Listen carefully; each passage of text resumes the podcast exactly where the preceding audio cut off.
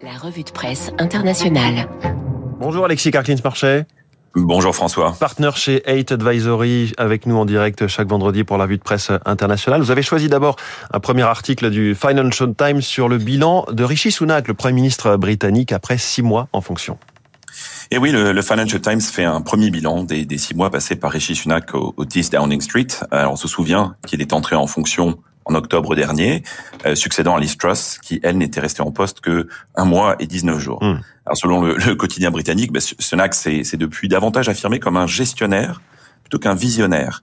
Et à son crédit, il montre un, savoir-faire euh, politique indéniable avec un sens de l'apaisement bienvenu, bon, surtout après l'agitation à l'époque de, de, Boris Johnson et de Liz Truss. Et puis les craintes sur les finances publiques euh, se sont calmées, les relations avec l'Union européenne se sont normalisées. Il a fait preuve de courage aussi sur euh, les impôts, sur les Landes du Nord et, s'est montré ferme sur l'immigration illégale.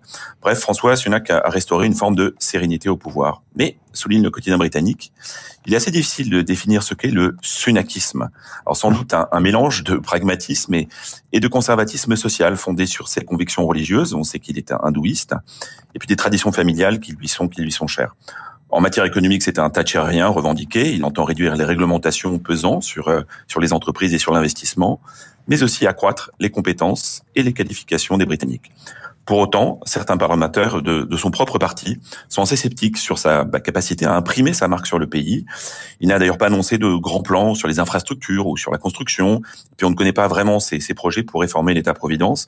Au fond, le Financial Times se demande si Sunak ne souhaite pas tout simplement que la Grande-Bretagne lui ressemble, des compatriotes instruits, travaillant dur, intéressés comme lui par, par les maths, par la tech, et évoluant au sein de familles traditionnelles. Alors bien sûr, souligne le journal, une nation qui serait composée de millions de Sunak, ce serait déjà pas si mal. Mais au regard des défis actuels, qu'ils soient démographiques, géopolitiques ou environnementaux, on sait que les leaders à travers le monde libre poussent pour davantage d'États et pas pour moins d'États. Et cela, il n'est pas certain que le Premier ministre hmm. britannique l'ait compris. On avait parlé d'un Premier ministre éventuellement très déconnecté vu d'où il venait et la crise sociale en cours euh, au Royaume-Uni. Alexis, votre deuxième choix dans la presse, c'est dans le New York Times qui porte sur le relèvement du plafond de la dette américaine. Oui, François, nous avions évoqué ensemble il y a, il y a quelques mois le risque d'une tempête au printemps lorsque le Congrès américain aurait à se prononcer sur le relèvement du plafond de la dette fédérale. Eh bien, nous y sommes, ou en tous les cas, nous nous en reprochons dangereusement. Alors, résumons les faits. Ce mercredi, la Chambre des représentants, on sait qu'elle est à, majorité républicaine, a adopté un projet de loi autorisant l'augmentation du plafond de la dette publique, mais à certaines conditions. Et en l'occurrence, une réduction drastique des dépenses publiques sur 10 ans, ainsi que l'abandon de plusieurs projets initiés par le président Biden autour de la santé, du climat ou de la fiscalité. Alors évidemment, le président Biden a annoncé qu'il mettrait son veto et de toutes les façons, le Sénat, on le sait lui et qui lui est resté à majorité démocrate, rejettera le projet des, des républicains.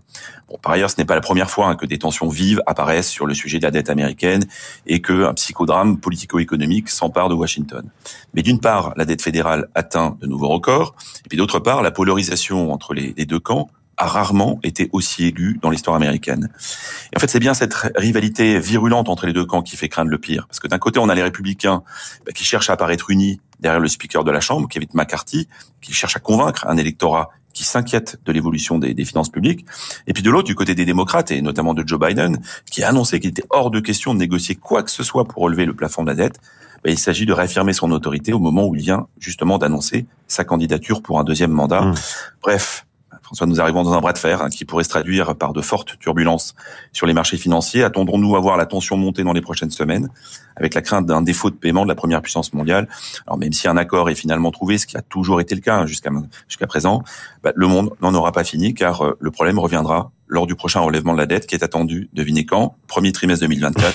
Nous serons alors en pleine primaire pour l'élection présidentielle, l'Arlésienne. L'endettement public, on y revient avec le, spécialiste du sujet, euh, Philippe Trénard du Cercle des économistes en direct dans ce studio à 7h15. Votre troisième article, Alexis, tiré du, du Télégraphe, s'intéresse au développement des fast-foods en Europe et notamment dans un pays qui les aime mais vraiment beaucoup, c'est la France.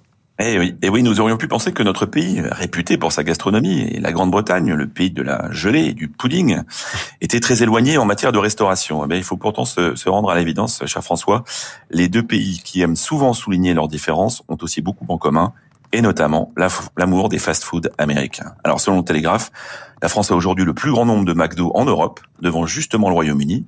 Et si on prend en compte toutes les chaînes de restauration, il y aurait aujourd'hui plus de 50 000 fast-foods dans notre pays, c'est-à-dire 17% de croissance par rapport au niveau avant le Covid.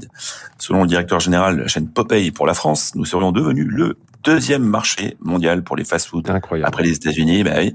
Alors pourquoi un tel succès? Eh Bien, on le sait principalement parce que ce sont des places de restauration qui plaisent aux jeunes, plus accessibles, plus abordables, avec des repas plus consistants et puis les Français aiment les burgers. Ils les aiment tellement que selon un autre chiffre cité par le Télégraphe, 85% de nos restaurants auraient au moins un burger dans leur menu.